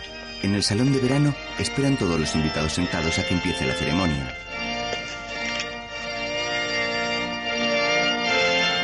¡Cuánta gente, Dios mío! Y con aspecto solemne. Por todos los santos, ¿qué voy a hacer? Dígame. El reverendo Parson no ha visto nunca a Kittredge, ¿verdad? Escuche, soy yo quien lo enredó todo y yo lo arreglaré. ¿Quiere casarse conmigo, Tracy? Dexter y Liz les miran apesadumbrados. No, Mike. Gracias, pero. No. Escuche, le aseguro que es la primera vez que le pido a una chica que se case conmigo. Siempre lo evité, pero ahora estoy confundido. ¿Por qué no? Porque no creo que a Liz le gustara mucho. No sé si le gustaría a usted. Y además, no estoy segura de que me guste a mí. Pero le estoy muy agradecida, Mike. Más, más de lo que se imagina. Pero hay gente ahí adentro que está esperando. No te preocupes por las conveniencias ahora de pronto. Puede resultarte perjudicial. Liz le coge de la mano. Ánimo, pelirroja. Siempre te han sacado los demás de tus aprietos. Me han sacado los demás, has dicho. Claro, no te preocupes, ya se arreglará. Margaret y Seth entran.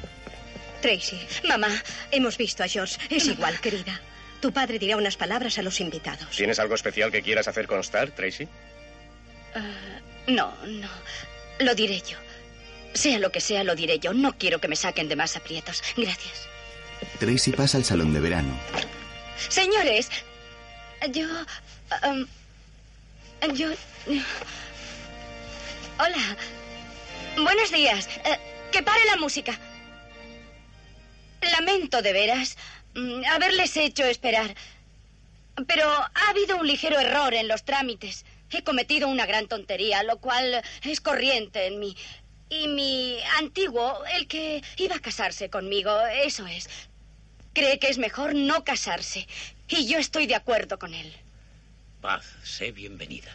Y como... mm, Dexter, ¿qué hacemos? Hace tres años teníamos que casarnos en esta casa y en vez de eso me fui a Maryland. Hace dos años mm, eh, fueron ustedes Por favor, eh, invitados a una se lo boda en devolveré. esta casa. Guárdelo en el bolsillo del chaleco. No llevo chaleco. Pues téngalo en la mano. Por lo que les pido mil excusas. Por lo que les pido mil excusas. Pero confío compensarles llevándola ahora a cabo tal como se pensó en un principio. Pero confío compensarles. Llevándola ahora a cabo tal como también se pensó en un principio. Quédense en sus puestos unos minutos. Quédense en sus puestos unos minutos. Nada más. Nada más. Dexter, ¿estás seguro? No, pero me arriesgaré. ¿Y tú? También. No lo hace solo por sacarme del aprieto. No, Tracy. Ni por salvar mi dignidad. Tienes una dignidad muy Oh, bonita. Dexter, seré como tú quieras, te lo prometo. No importa cómo seas, eres mi pelirroja. ¿Estás lista? Ah, Lo estoy. ¿Padrino de boda? Con mucho gusto. Dama de honor. Dama de honor, acuérdate de Joe Smith. Ah, ¿Cómo ha llegado a ocurrir esto? Di al señor Dutton que empiece con la música. Esto es imposible, casi no lo creo. Venga conmigo, señorita Ingrid. Bueno, vamos allá. ¿Tienes el anillo? Sí, como vamos vestidos parecemos unos vagabundos. Hasta pronto. Hasta ahora, Dexter. Mike y Dexter pasan al salón de verano. Hija mía. Te quiero tanto. Y yo a ti, Tracy. Nunca me sentí como ahora, tan llena de amor. Anda, vamos. Espera. ¿Qué tal estoy? Como una reina, igual que una diosa. Te digo lo que siento. Dime, Siento que soy una mujer, un ser humano. ¿te digo cómo me siento yo? Di. Orgulloso de ti. Le da un beso en la mejilla y salen al recibidor. Lid le entrega el ramo de novia y avanza por el pasillo cuando empieza a sonar la música. Tras ella, Seth y Tracy caminan hacia el altar donde esperan Dexter y Mike.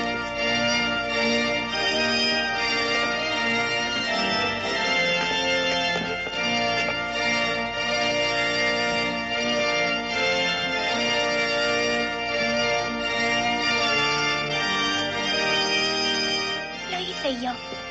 Lo hice yo todo. Me parece haber vivido antes todo esto en otra vida. Sidney saca una foto y todos le miran sorprendidos. Esa y otras imágenes de la boda se publican después en la revista Espía.